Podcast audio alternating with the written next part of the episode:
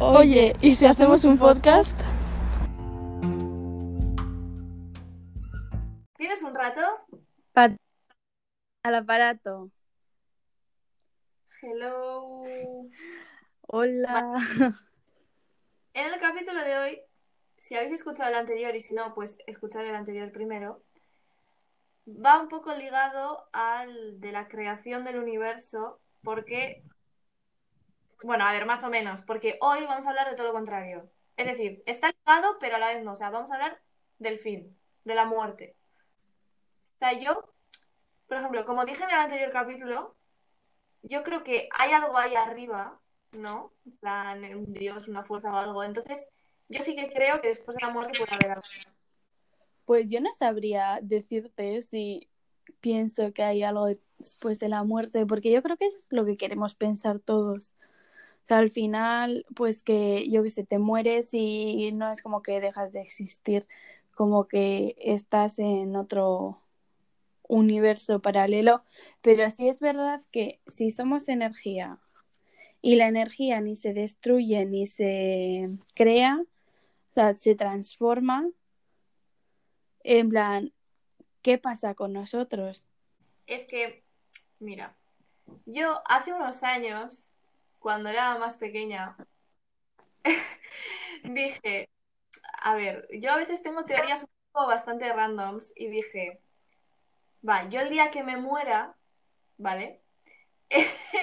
Eh, el día que me muera, voy, o sea, yo voy a decirle a la gente que si hay algo más allá y yo estoy en el más allá y puedo comunicarme, voy a mandar como una señal para avisar a la gente de tranquilos que aquí estoy, en plan, ¿sabes? Que sepan que hay algo detrás, o sea, después. O sea, es, una chulada.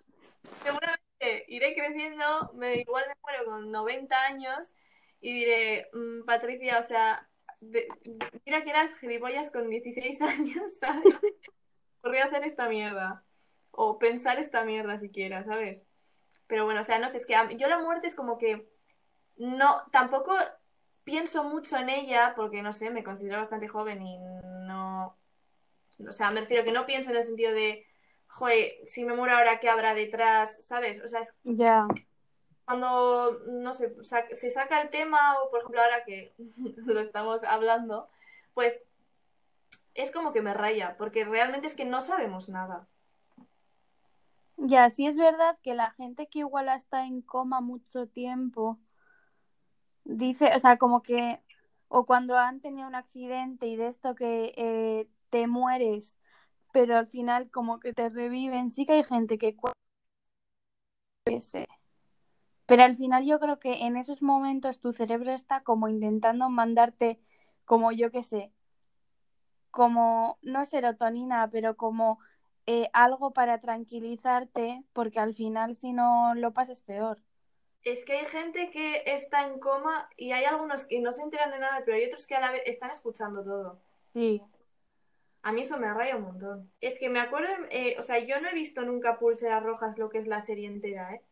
Pero me acuerdo que había uno que estaba en coma, ¿no? sí, eh, rock, Y no era como que estaba como en un mundo así, en- o sea, no en un mundo de la mitad y de repente había uno que se estaba muriendo y le iba como de visita, por así decirlo. Sí, o sea, la cosa es que eh, él estaba como en una piscina, Sí, entonces, eh, porque él cuando entró en coma estaba en la piscina, entonces, eh, cada vez que algún personaje, porque al final están todos los personajes enfermos, y pues hay a veces que en operaciones o así es como que se empiezan a ir. Entonces, como que a- y hablan con Rock y como que pues él les decía que no pasa nada, no sé qué, y si, sabes, como que les no motivaba, pero como que les tranquilizaba. y a lo que sigan luchando, que... ¿No? Sí, O sea, nunca he visto la serie, pero sí que me recuerdo eso, de que había uno en coma y sí, lo de la piscina, que estaba ahí. Pero no sabía por qué. O sea, es que yo, o sea, como, o sea, yo sí que quiero pensar que después hay algo, ¿sabes? ya, sí, O sea, yo creo que en- todo el mundo se aferra a esa idea a lo que no, no dejamos de existir y ya. O sea, yo creo, o sea, tu cuerpo, lo que es, sí se queda aquí, pero tu alma sí se, sí se va. O sea, no sé si me explico. Sí, o sea, lo que es espiritualmente, como que mítica imagen de que te mueres y como que sale tu fantasmita de, ti. Sí, es, o sea, pero por ejemplo, si nos ponemos en plan lo del cielo, el infierno y todo eso, yo pienso, a ver, desde el lado religioso, católico, vaya, en nuestra religión, eh, se supone que por muchos pecados que hayas hecho, en plan, si eres un asesino en serie, aún así vas a ir al cielo. Es decir, se supone que Dios va a perdonar todo. Entonces, en el caso de existir cielo y infierno, o sea, yo creo que todo el mundo va al cielo. Es que eso me parece como muy... Es que al final, bueno, esto hablamos en la clase de, de opciones críticas, pero es que no hay nada bueno o malo, 100%. O sea, yo qué sé, vale, sí, eh, Hitler era malo, en plan era mala persona, pero yo qué sé, o sea, ni el malo es tan malo ni el bueno es tan bueno, por mucho que nos moleste. Es que depende de qué perspectiva lo veas, porque para los seguidores de Hitler, Hitler no era malo. Ya estaba haciendo una labor, yo qué sé, limpieza o lo que sea. Pero para los millones de judíos que, que murieron, pues evidentemente Bueno, los que murieron y los que estamos ahora en vida y que creemos tener sentido común. eso es. O sea, no sé. O sea, a mí personalmente nunca me ha agobiado mi propia muerte, pero en plan, nunca, ¿eh? O sea, desde pequeña es como que me muero, me muero, ¿sabes? No sé, no sé por qué. O sea, siempre he sido consciente de que nada dura para siempre, entonces, pues que, yo qué sé, eh, yo me puedo morir a los 10 años por cualquier motivo, entonces, pues que no puedo hacer nada para evitarlo. A ver, en plan, eh, me refiero, puede ser más precavido, pero por muy precavido que seas, aunque te quieras aislar en una burbujita, eh, vamos, eh, te puede acabar pasando de todo. Entonces, nunca me ha agobiado. Pero si hablamos de que se muera pues gente de mi entorno, eso sí que me asusta un poco más, pero cada vez menos, porque he aprendido como a ver la muerte como algo que está ahí y que no hay que tenerle miedo, porque al final es un proceso y a cada cual le llega eh, a sea eh, lo que se entiende pronto, más tarde o lo que sea.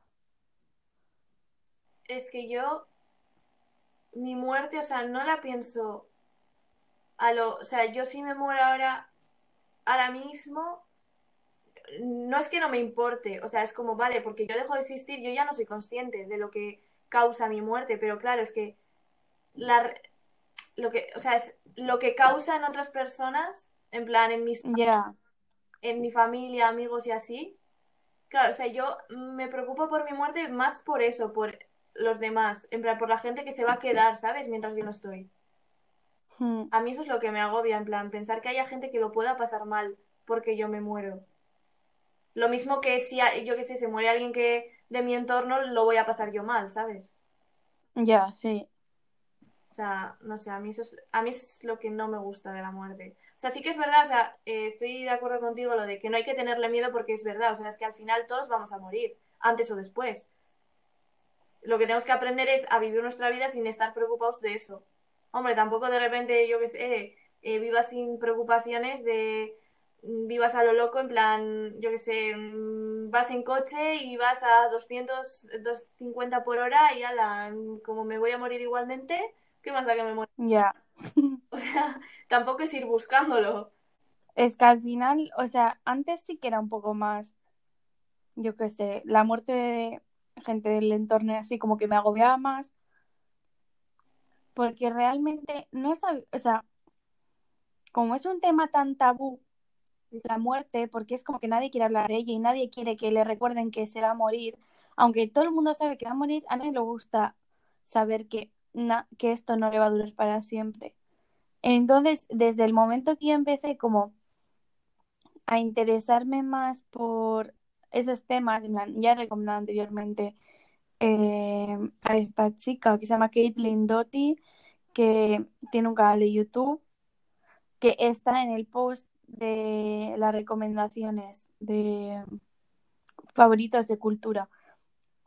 Es que ella habla en su libro de que ella, o sea, ella es eso, eh, directora fúnebre, y que ella tenía trauma con la muerte porque una vez de cuando era muy pequeña estaba en el centro comercial con su padre y vio como una niña se caía de, de la barandilla del centro comercial del tercer piso abajo y se mató.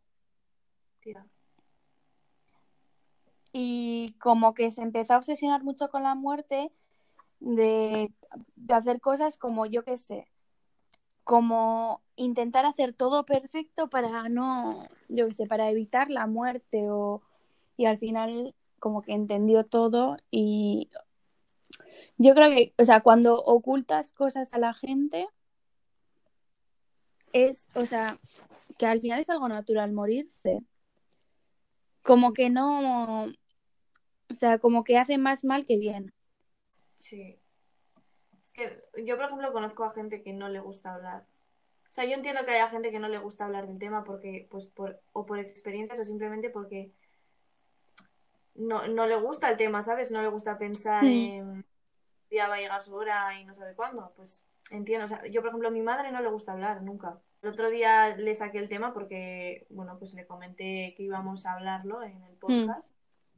Y empezamos a hablar tal, no sé qué, y me dijo, ay, por favor, no, no hablemos de esto que no me gusta. Y yo, vale, vale, o sea, ¿sabes? Lo entiendo completamente.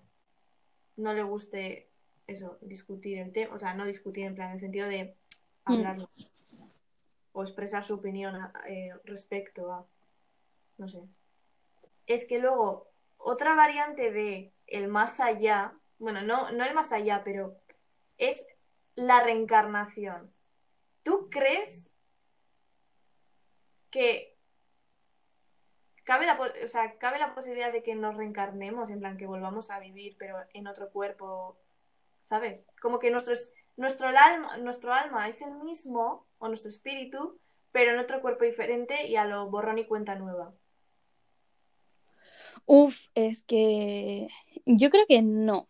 O sea, la idea es como muy guay todo lo que sea, pero eh, mi mamá me dijo que, o sea, lo de la reencarnación es del budismo, creo, no- Sí. o del hinduismo, no sé, de las religiones estas del Oriente. El budismo, Eh, digo, sí, que es dime. de... Porque acuérdate del Bling Empire. Es verdad, uy, como para no olvidar. A mí es que yo creo que cada persona tiene su vida y que, o sea, eh, sin más, tienes como tu tiempo de juego, como en un partido, te sacan a jugar, yo qué sé, eh, 45 minutos, disfrutas esos 45 minutos y ya está, porque si no, es un poco la- eh, lo del día de la marmota. O sea, a mí no me gustaría vivir, eh, yo qué sé, como, imagínate, me muero, yo qué sé, mañana y volver a empezar toda mi vida con lo que me ha llegado, con lo que me ha costado llegar hasta aquí. Uf, que va, que va. O sea, por eso, o sea, el hecho de la gente, ay, es que ojalá ser inmortal. No, para mí eso sería la peor tortura. O sea, pero tú no te acuerdas de tu vida anterior. O sea, es como ahora mismo la vida que estás teniendo como Irati y yo como Patricia, nuestro espíritu realmente ha vivido en siglos pasados eh, y así y se ha reencarnado en este cuerpo. O sea, bueno, en plan, ¿sabes? O sea, no sé si me explico. O sea, es como que, vale, vuelta a empezar, pero es que tú no te acuerdas de tu anterior vida. Entonces es como, vale, vives tu vida normal. O sea, una vida. Eso seguro que le gusta a la Greta Thunberg, en plan, recycle. Es que yo me acuerdo que hace unos años, eh, mira, lo he buscado en internet para estar segura. En 2015 salió un artículo, una noticia, un niño que con cinco años empezó a decir que se acordaba de su vida anterior, que se llamaba, mira, aquí pone, Luke, el niño que asegura haberse reencarnado y recordar su vida anterior. A sus cinco años, el pequeño sostiene que se llamaba Pam y vivía en Chicago, donde murió en un incendio en el 93. Y la cosa es que empezaron a, a mirar, mira, los más, los más sorprendidos parecen ser sus padres, a quienes el niño ha intentado convencer desde que tenía dos años de la veracidad de su anterior vida. Según la madre del niño, Luke solía decir, cuando era mujer tenía el pelo negro, solía usar pendientes. No sé qué, en plan como que se acordaba, ¿no? Sí. Y que dijo también, solía ser pan, pero fallecí. Subí al cielo y vi a Dios. Él me regresó y desperté. Era un bebé y tú me llamaste Luke. O sea, imagínate que te viene tu hijo diciendo eso. Fitus delitus, o sea. Ah, y que la madre eh, obligó para investigar lo de la, la supuesta Pam, ¿no? Y encontró que era de verdad, o sea, que era real, o sea, que era Pamela Robinson que murió en el incendio del hotel no sé qué en el 93, al saltar de una ventana del edificio. Y la madre, o sea, claro, yo me acuerdo que se lo conté a mi aita y mi padre me dijo en plan, eh, pero ese es un niño que ya empiezan con las tecnologías, ¿sabes? A lo busca y yo qué sé, y luego cuenta cualquier cosa. Pero, dos años. Ya, es que la cosa es que tan pequeño, o sea, no eres capaz, eh, tienes que saber leer súper bien, o sea, y hablar y, o sea, no sé, me refiero que no, o sea, no eres todavía consciente para... Y es más, aquí pone que la madre eh, mm, afirma que es imposible que el niño conociese la historia por sí solo Afirma que, le afirma que le costó un par de días procesar todo, que le era imposible dormir. Pensaba sobre eso constantemente. Normal, tío, es que... Imagínate tu hijo que te viene... No sé. Pasó algo parecido en Estados Unidos de una familia que iba todos los domingos a la iglesia y eh, las niñas que tenían 8 y 11 años fueron corriendo y les atropelló el coche, un coche entonces se murieron. Y al de un año, la mujer se quedó embarazada, tuvo gemelas y a los tres años como que empezaban a describir sensaciones que sabían solo sus hermanas, las que estaban muertas. Como que llamaban igual a los muñecos y así, incluso que tenían pues eh, marcas de nacimiento iguales.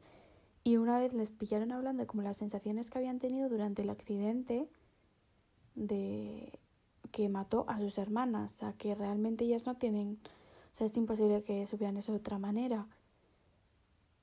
Entonces los padres se asustaron y cada vez que las niñas veían un coche por la calle, porque cuando eso no era normal ver coches, se asustaban muchísimo y se abrazaban la una a la otra.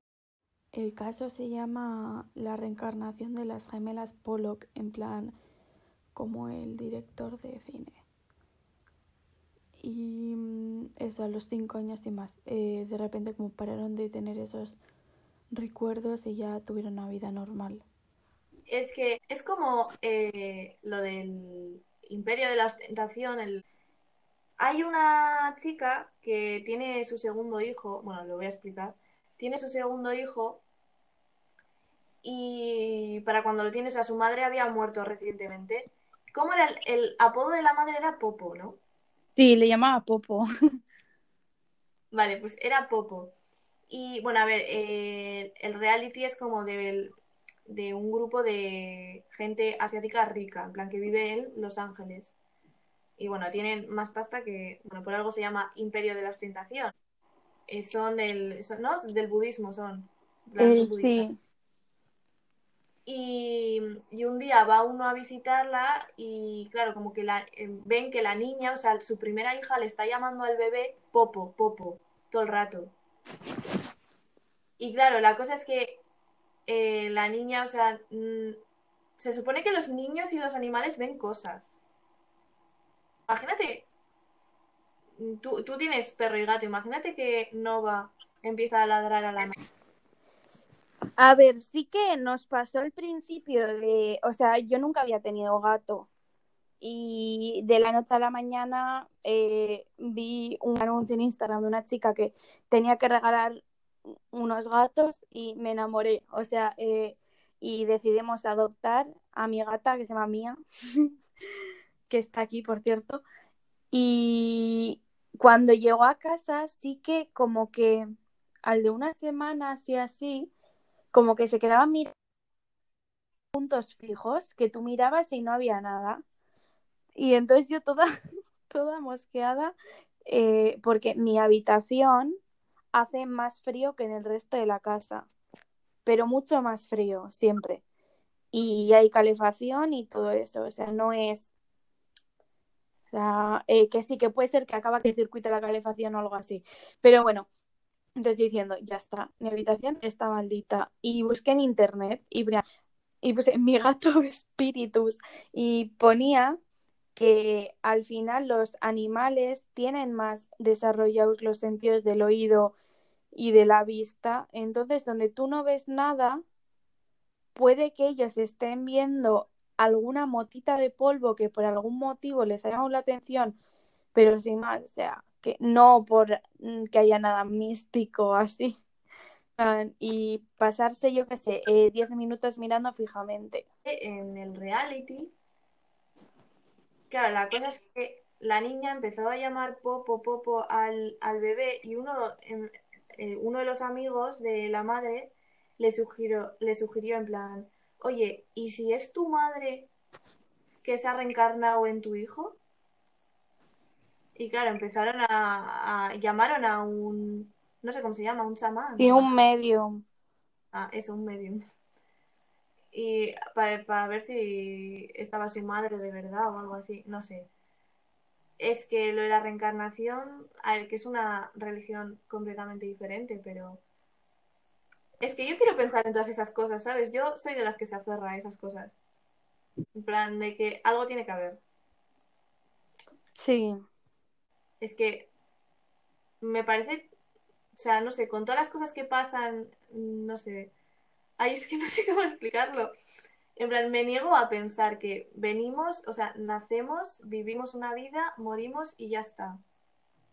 Y eres una mota de polvo, ¿sabes? En lo que es el universo. O sea, yo pienso que, vale, sigue siendo una mota de polvo, tengas 20 vidas o una, pero no sé, yo creo que tu existencia va a más, ¿sabes? O sea, no solo vives una vez. O sea, no solo tienes una vida, no sé, yo creo que tienes más. No sé. Buah, ¿te imaginas que en plan cada vida es como como que vivimos en un videojuego y cada vida es como un, un nivel o algo así. Entonces te mueres en la Tierra y te vas, pues yo qué sé, al planeta JWR7. ¿Te imaginas? Qué fuerte sería, ¿eh? Pero claro, tampoco lo sabrías. En plan, que estás. Porque no sabrías que has estado en la Tierra. Ya. Como lo de que vivimos en la simulación. Yo digo sí. Totalmente. Pero encima eh, la industria fúnebre, o sea, es como lo que más dinero mueve. O sea, de industria, porque al final es algo muy fijo y, la, y son muy rastreros y muy aprovechados porque en esos momentos al final la gente va a la desesperada porque nadie, o sea, normalmente no se suele planificar como qué quieres que hagan contigo después, como planificado bien, porque como nadie quiere pensar en eso, ¿sabes? Entonces eh, se aprovechan de que tú estás pues mal para cargarte mogollón de extras que realmente no tienes por qué asumir esos costes. O sea, al final tienes que pagar casi más estando muerto que vivo. Bueno, al final tú no pagas, pero... O sí, porque, por ejemplo, a ver, es que mi abuelo es muy así. O sea, eh, la página favorita de mi abuelo son las esquelas del periódico. Y, mm, eh, por ejemplo, mi abuelo lleva mogollón de años pagando una cuota para el día que se muera o lo que sea, como no tener que pagar, no sé, algo raro. Y como que estamos toda la familia metidos y podemos elegir qué queremos que hagan con nosotros. Hostia, ¿eh? Es que al final, o sea, Claro, es que eso es algo que no planificas, pero porque tampoco sabes cuándo vas a morir. Ya. O sea, no tienes, no vienes con fecha de caducidad, entonces no sabes, porque imagínate, yo me muero ahora mismo y pues no sé, o sea, Yo, yo, por ejemplo, es lo de que te incineren o, o normal o te entierren normal. Yo no sabría. Es que no sé. Yo en parte, mira, en parte quiero que dejen mi cuerpo por si hay una invasión zombie, en plan me convierto en un zombie, pues tener el cuerpo, ¿sabes? Porque cenizas no puedo, no puedo resurgir. Ay, lo de los zombies me hace muchísima gracia. Es que es verdad. Imagínate a, al del vídeo del funeral con la coliflor. Ay, no sé, es que eso es algo que no he pensado. Yo sí, en plan, lo tengo muy claro. ¿En plan que te normal o incinerar? O sea, la cosa es que no quiero que me incineren porque dejas de ser, en plan, no eres tipo, eres inútil y encima contamina muchísimo porque como no es orgánico, no se biodegrada o algo así. Luego, no quiero bajo ningún concepto, en plan, lo dicho en mi casa como 10 veces cada día, bajo ningún concepto que me embalsamen. Eso para las momias de Egipto. Porque es como un proceso súper violento y muy antinatural en el sentido de que al final es solo por es que es súper violento el proceso porque tienen que, bueno, no sé si, es sé, si no os gusta como los detalles así, pues no lo escuchéis, pasad como 50 segundos. O sea, pero al final te tienen que sacar toda la sangre y te, eh, te sustituyen la sangre por mogollón de químicos que aparte a la persona que te embalsama a la larga causa cáncer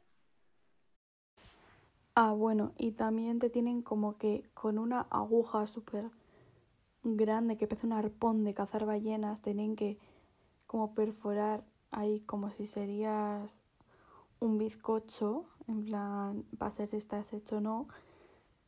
Y, mm, o sea, te atraviesan con eso y te pinchan ahí.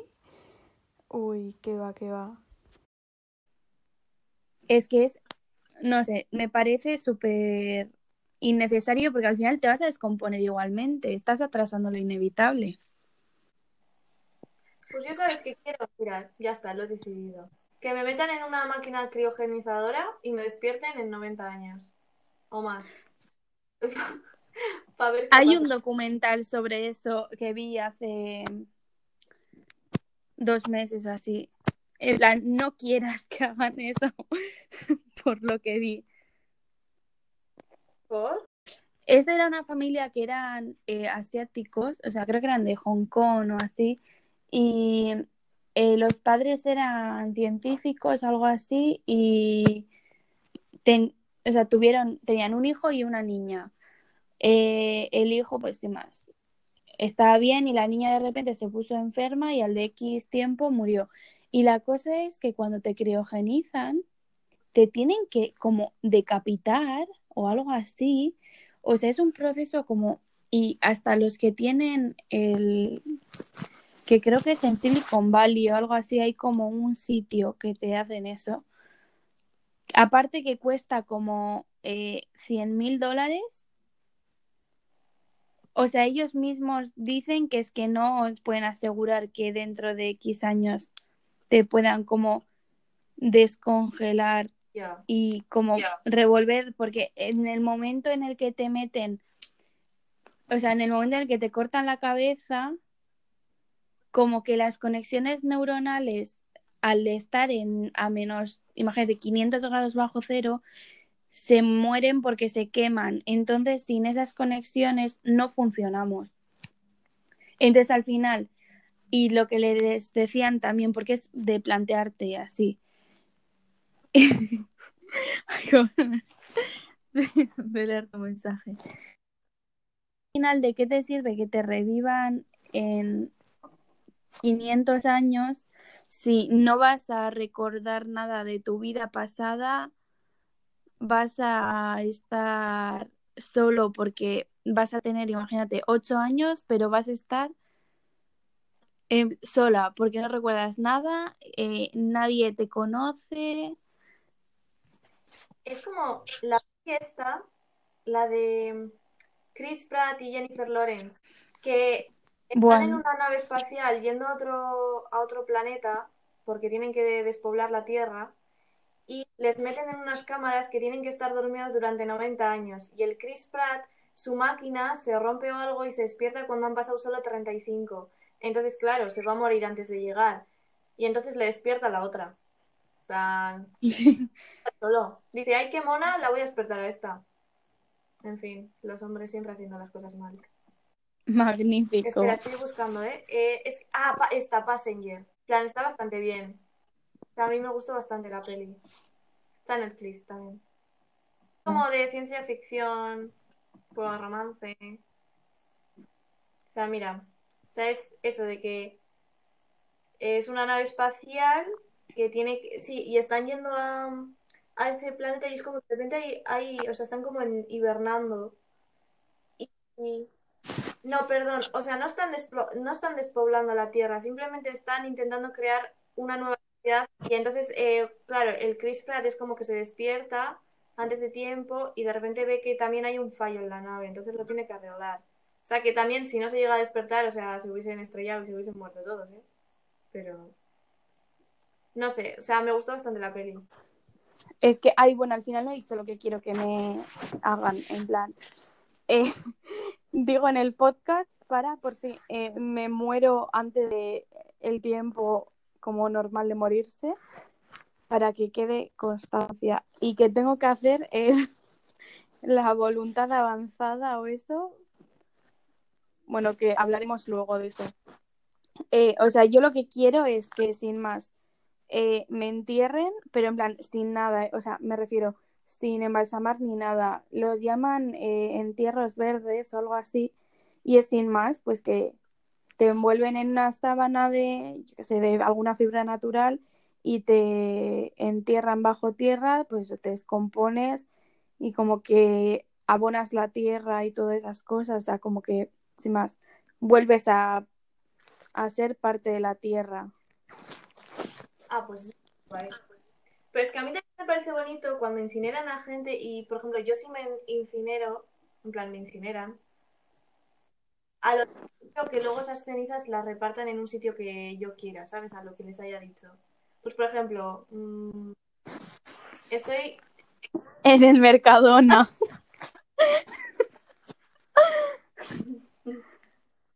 eh, por ejemplo, si...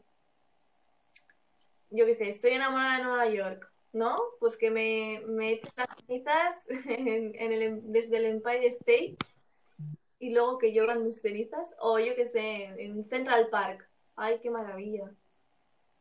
El problema con eso es que eh, no, o sea, hay como leyes súper estrictas para eso, o sea, técnicamente es ilegal, Ya, ya lo sé. porque Es malo para el medio ambiente, pero bueno, siempre hay que dejar huella en la este mundo.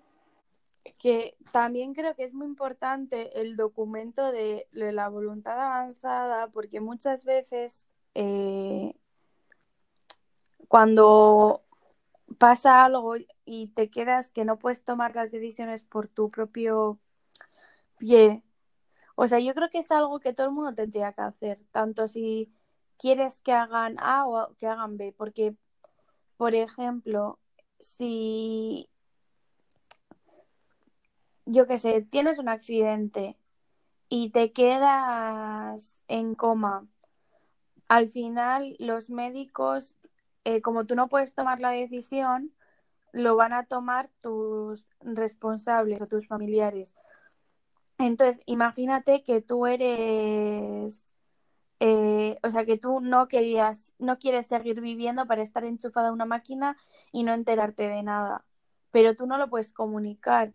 Entonces, si tu familia está a favor de como mantenerte con vida lo máximo posible, al final, aunque los médicos no lo quieran hacer, lo van a tener que hacer. Ya.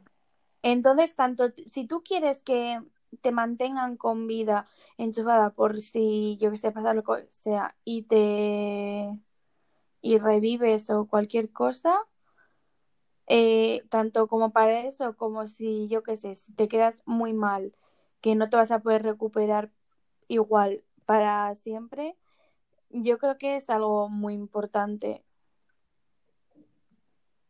Yo en ese caso sí que me gustaría mantenerme. Es decir, que la gente de mi entorno lo pasa mal porque está ahí con la angustia de a ver si se despierta o no y cuánto tiempo más va a estar así hasta que o se despierte o muera de verdad. Plan, ya. O sea, pero es que no sé, es como la esperanza, ¿no? De poder despertar. O sea, yo sí me gustaría mantener.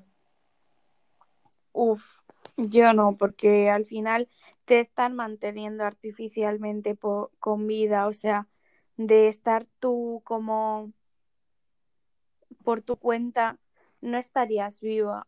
O sea, es un poco como hicieron con Franco. cua- Bueno, pues esperemos que os haya capítulo y que os haya hecho reflexionar un poco sobre el tema o bueno, para que os planteéis pues las cosas y podéis seguir en Instagram, arroba y si hacemos un podcast. Próximamente vamos a tener un invitado muy especial en el canal, así que manteneros atentos. A lo largo de esta semana desvelaremos quién es.